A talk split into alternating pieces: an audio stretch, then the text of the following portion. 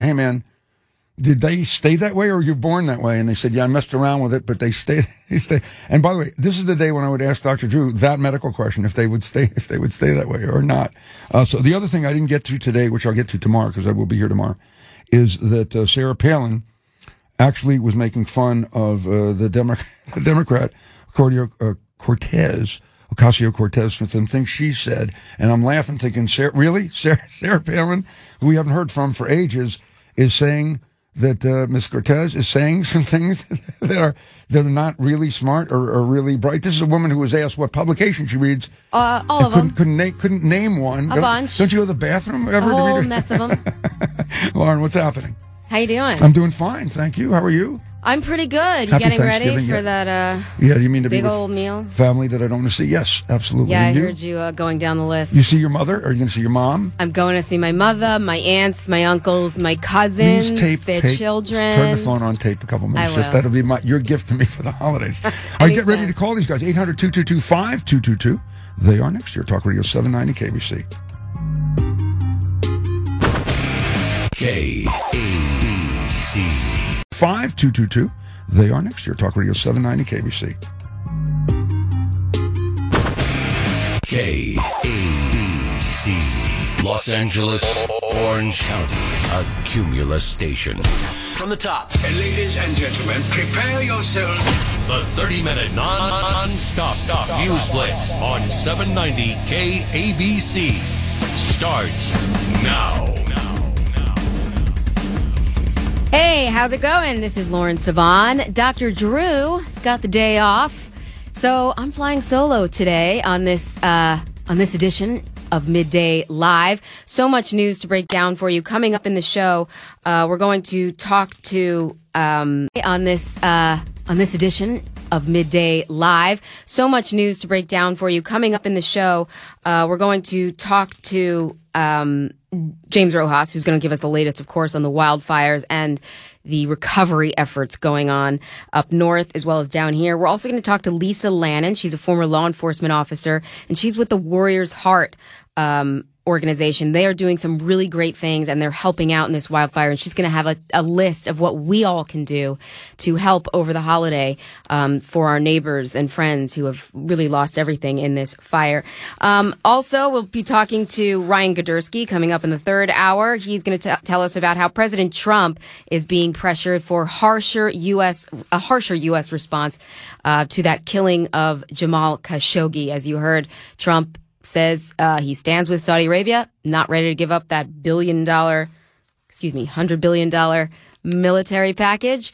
And even though he has proof now of the Saudi in- involvement in Khashoggi's murder, um, also we want to let you know that you should keep your eyes out for the KABC promo van. It's heading to the city of Rancho Cucamonga today starting at 3. They'll be hanging out in the parking lot of the Sonic Drive-In, and that's right near Ontario Mills Mall. So all you have to do is head over there, grab some station swag. They're going to have some cool stuff to hand out. And also, if you're the first two listeners that show up to meet the promo van, you'll win a pair of tickets to Trans Siberian Orchestra live in concert at the Citizens Business Bank Arena. And that concert's happening Saturday, December 1st. So you can get free tickets if you head over there right at three and you're the first to line up.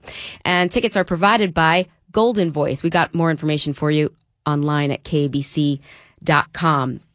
In a moment here, I'm going to get to James Rojas, but first, uh, we're talking about, of course, the fire and what's happened uh, in in well, weeks now that the fire's been going on, and there is just a heartbreaking story about up north the folks that were left homeless.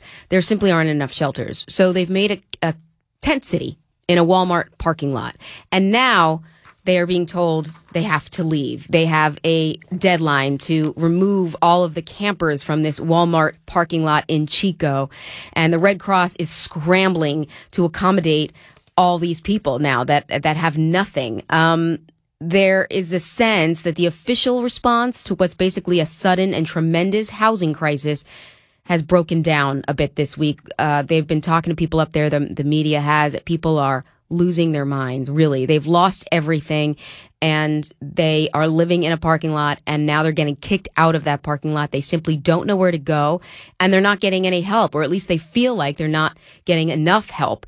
Um, everybody's asking the same question. Where is FEMA? Where is FEMA, right? These people don't have money for a hotel and many of them can't go to shelters. Some of them have pets or some of them are concerned now about this norovirus outbreak. And the answer is FEMA says, well, it's not really up to us. Despite popular impression, FEMA officials say their response is initially meant to take a back seat to local aid. And that's the way the process was designed. Um, so after FEMA coordinator consults with the White House. President Trump declares a federal major disaster declaration the day after that consultation. And that declaration allows victims to register for federal aid and FEMA to mobilize forces on the ground, but it's not an immediate thing. In fact, uh, victims of this fire are now saying it takes seven to 15 days just to know if you're registered with FEMA. It's really, really frustrating for the people on the ground there. Um, we're going to get more about this coming up, but for now, we want to head out to KABC News reporter James Rojas. Oh, let's get a quick check of the traffic before we do that. Rhonda? Got it. Thanks, Lauren. Uh, northbound side of the 405, so going to be busy up toward the valley, southbound as well, out of the pass. Eastbound 101 Coldwater Canyon. Stall here in lanes, busy from DeSoto and also northbound 110. Then around Florence, there's a crash here in lanes, busy from the 105. Northbound 405 Beach had an earlier crash. That cleared from lanes. Everything's now finally reopened. 10 west at Santa Anita. An accident here, right shoulder delays here from Baldwin Park. And 210 west at Hill, Pasadena area. Disabled Big Rig, 2 right blocked, and that's already slow coming up from Buena Vista. I'm Rhonda Kramer, Talk Radio 790 KABC. Thank you, Rhonda. Now we want to head out to KABC reporter James Rojas for the latest on these fires, both north and south. James? Yeah, good afternoon, Lauren. Um, just and you know another day and more more bad news. Unfortunately, we learned that the the death count uh, in Northern California related to the campfire has risen to 79, and we still have nearly 700 people who are still accounted for. And you know, as as who are not accounted for, that are not accounted okay. for. And so, and so that death toll is believed to go up. However, you know, right now it's really become a race against the clock because in Northern California, as well as down here, we are expecting some rain. Now, Northern right. California, they're expecting to receive more rain, and that's creating a lot of problems for search and rescue teams who are still going through the ashes to identify uh, any remains. So if the rain comes in, drenches the area, possibly causing mudslides, a lot of that area that's been scorched could be covered, uh, making it so much harder to find anything. And so that's the biggest concern right now. It, it really is a race against uh, race against the clock. How much rain are they expecting? Do you know? You know, as for as for how much rain, I'm not sure, but it's enough to to uh, that they're worried really about landslides. pressure. Yeah, exactly. Uh, down here, fortunately, we're only expecting uh, between a uh, quarter inch to an inch of rainfall. That's barely meeting the threshold for for serious concerns of, of massive mudslides. However, the potential is still there. In fact, we're expecting to see you know rock slides that could affect uh, canyon areas, highways, including the Pacific Coast Highway. So uh, much of that rain is expected to begin tomorrow afternoon uh, tomorrow night and then continue into Thanksgiving morning. What are officials telling folks who who have maybe repopulated their neighborhoods in these burn scar areas to do? Are they telling them to evacuate again if the rain is heavy enough? So we've been seeing a lot of people uh, deciding uh, to actually stay and, and weather out the storm. Uh, we we know that the National Weather Service says that that this really should be a practice run uh, for residents in, in the Malibu area in particular uh, to prepare for the really rainy season this winter. So right now, again, we're expecting about an, a quarter inch to an inch of rain. Uh, that should produce some rock slides. However, we've been seeing a lot of residents, you know, filling up those sandbags and preparing and and and and, and to protect their home. Uh, we even see reports of people who have already lost their homes uh, still creating this this type of barrier so they can uh, protect it and and prevent any uh, mudslides or any debris falling on top of their property. Yeah. But as of right now, they're saying this is the best chance to to to figure out a plan. So when we have uh, bigger storms down the road, you can find out where you need to go, what you need to do, where you may need to evacuate. Uh, so this would be really really uh, a test run for residents down here.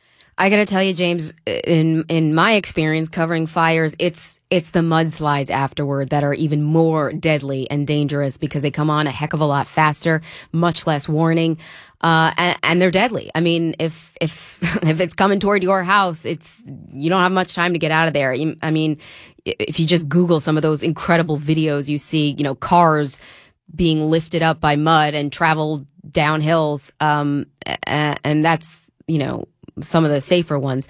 What um what are they telling the folks up north? How is that effort going? We hear now it's it's a recovery effort for the campfire. Yeah, so many so many of the areas uh, have remained under evacuation, so people are not being allowed in, or the general public, especially in areas including uh, the, the town of Paradise.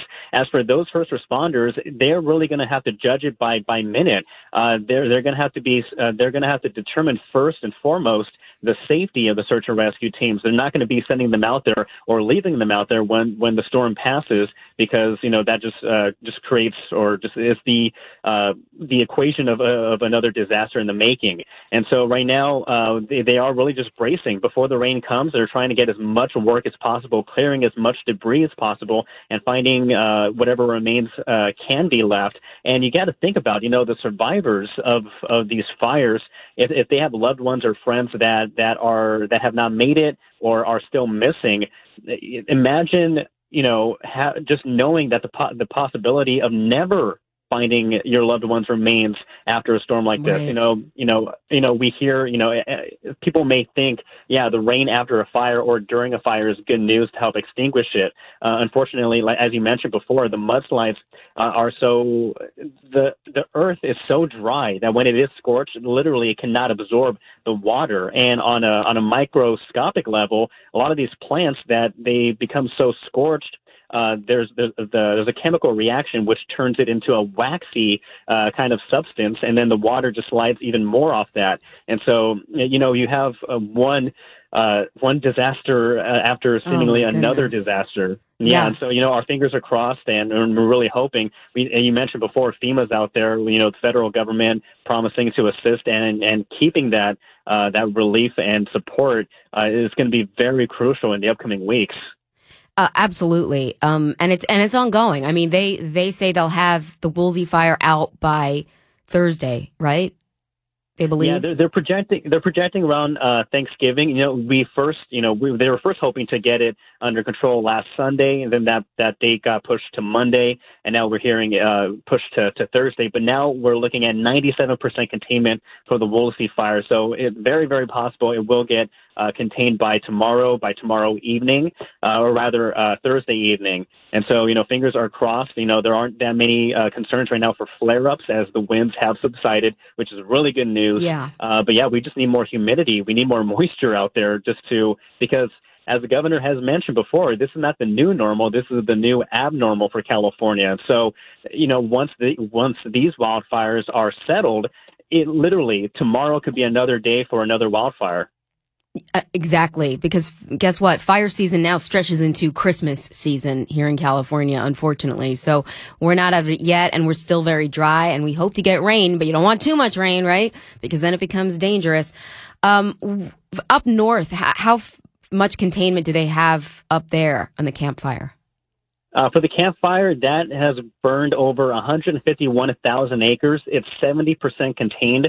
Uh, they don't have a hard timetable for when they plan to or when they hope to get the full containment. But you know, these firefighters, they really are they're they're they're battling everything that's thrown at them. Not only are they continuing to to fight this fire, you also have crews that are designated for solely the search and- and rescue uh, effort. Then you have the other uh, the other aspect of of repopulating areas that can be repopulated that weren't too affected by the fire. So you have a lot of moving parts. Uh, you know, I don't envy the. Uh, I I truly respect, but don't envy the hard work that these uh, the men and women are are are going through and have been going through for several weeks. How are they holding up? You know, it, it's. Uh, uh, for, I, uh, I just I can't imagine this, you know, day in and day out, uh, the exhaustion and uh, the the mental agility it needs to deal with this.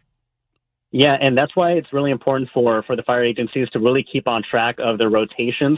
Firefighters, at least, you know, speaking uh, from what I've experienced down here in Southern California for the Woolsey fire, you know, we have these firefighters that are on these 12 to 24 hour Wow. shift rotations.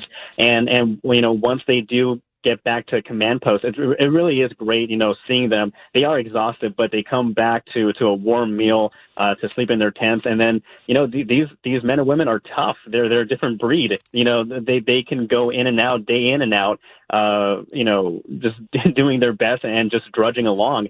Uh, again, you, you really can't minimize the amount of work and, and the resiliency that that these uh, firefighters and law enforcement as well, uh, you know, the resili- rel- resiliency they've shown over the past several weeks. Absolutely. Coming up, um, just you know, less than twenty minutes here, we're going to speak to a member of Warriors Heart, um, one of the co-founders of that organization, and they have some really great tips of how you can help, how you can give back to the community, particularly over Thanksgiving, because many of these firefighters they're probably going to work through the holiday, I assume.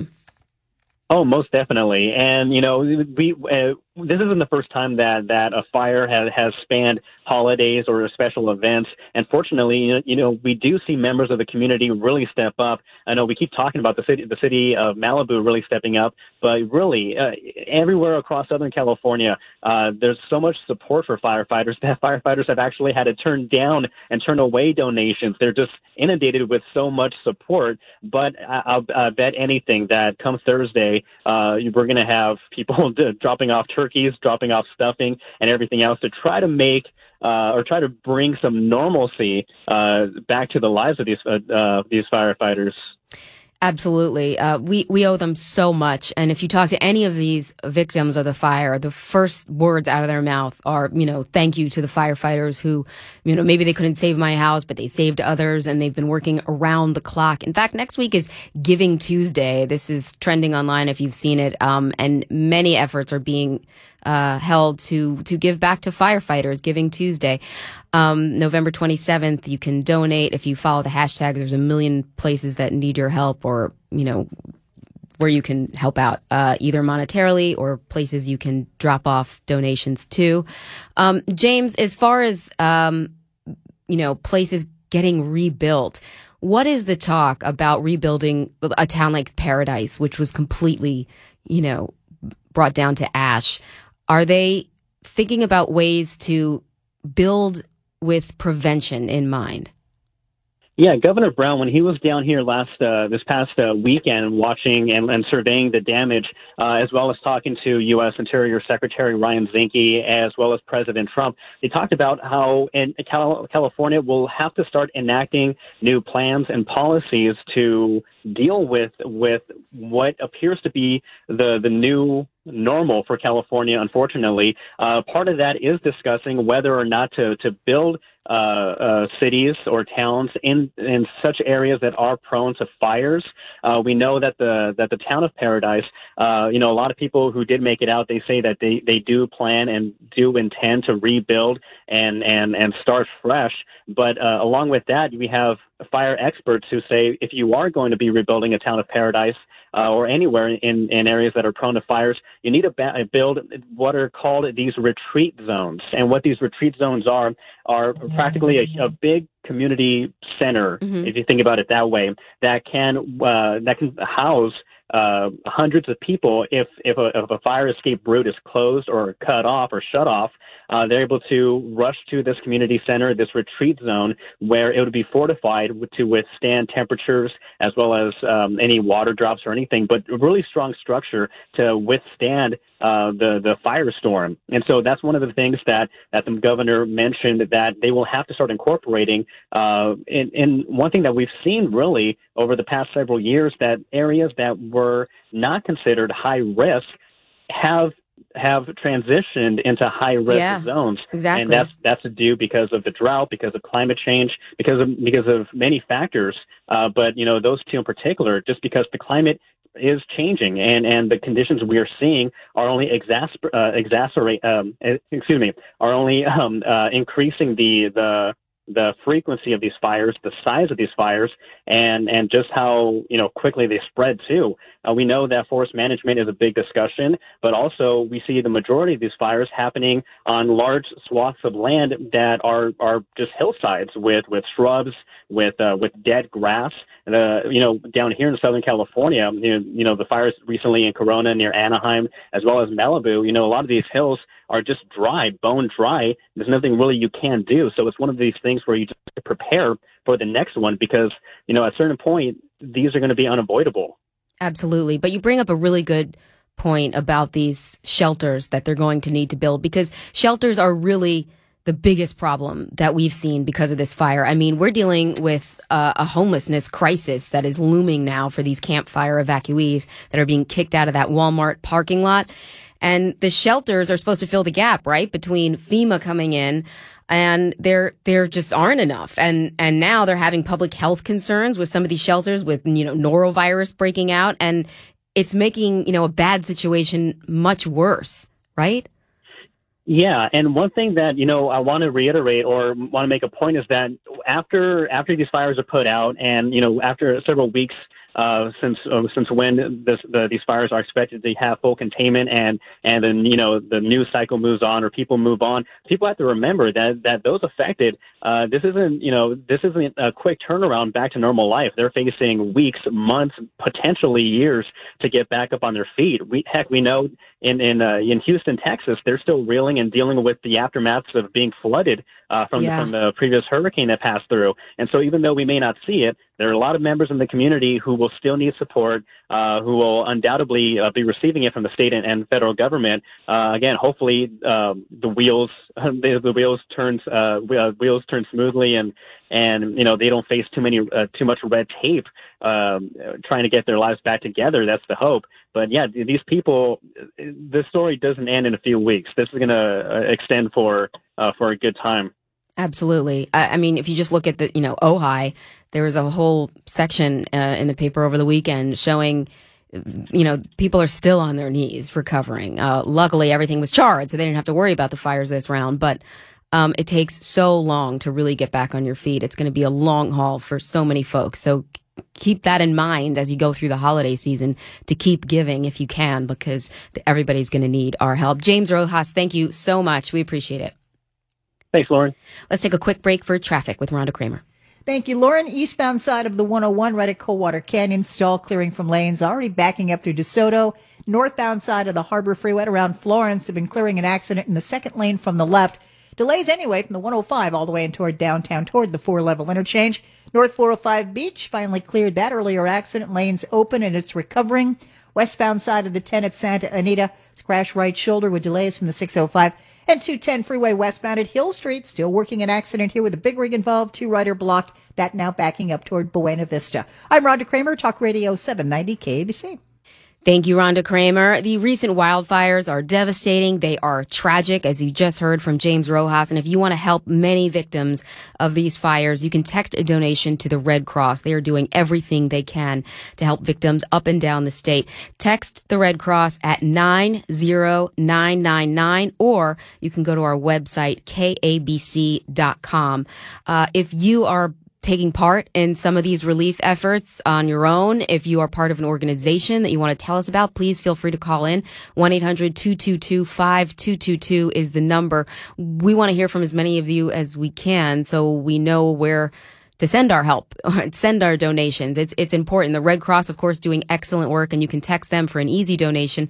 But there are so many people that have just taken upon themselves to to do something on their own, whether it's transportation, you know, helping donations get up to the people that need, fostering pets while people stay at other uh, at other places and shelters, etc. everyone needs to pitch in and it's times like this where I'm really really proud of the country we live in because it just it just seems like everybody comes together. And of course there's a few that uh, don't do the right thing. There's a few people who decide to take advantage of a crisis and uh, emergencies and go out looting or try and uh, get money for nefarious causes, but hopefully they are just a rotten few not the majority of people here in California.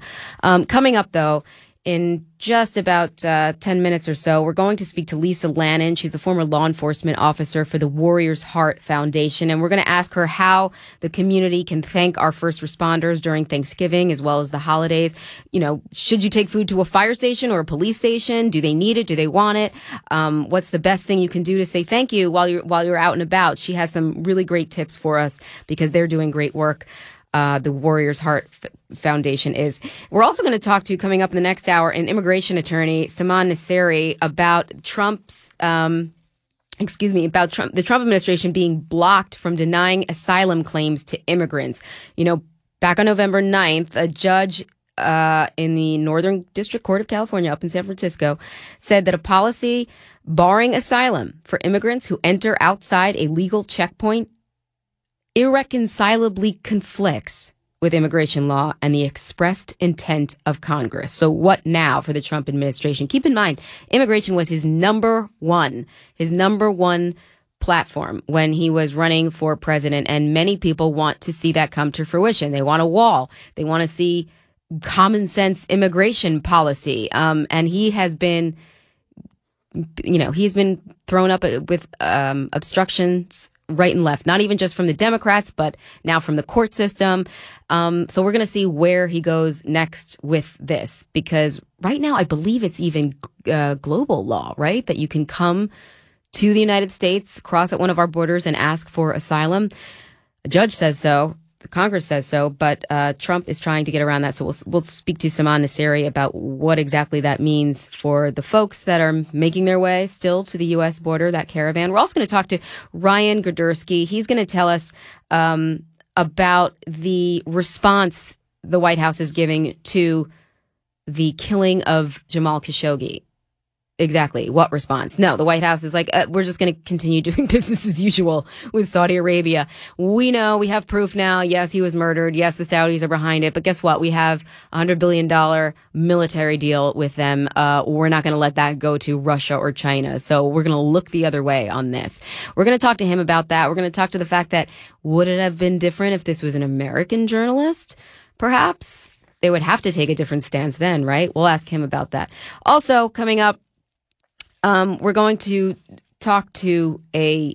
Whoops. Yeah, no, we got it. We got it all here.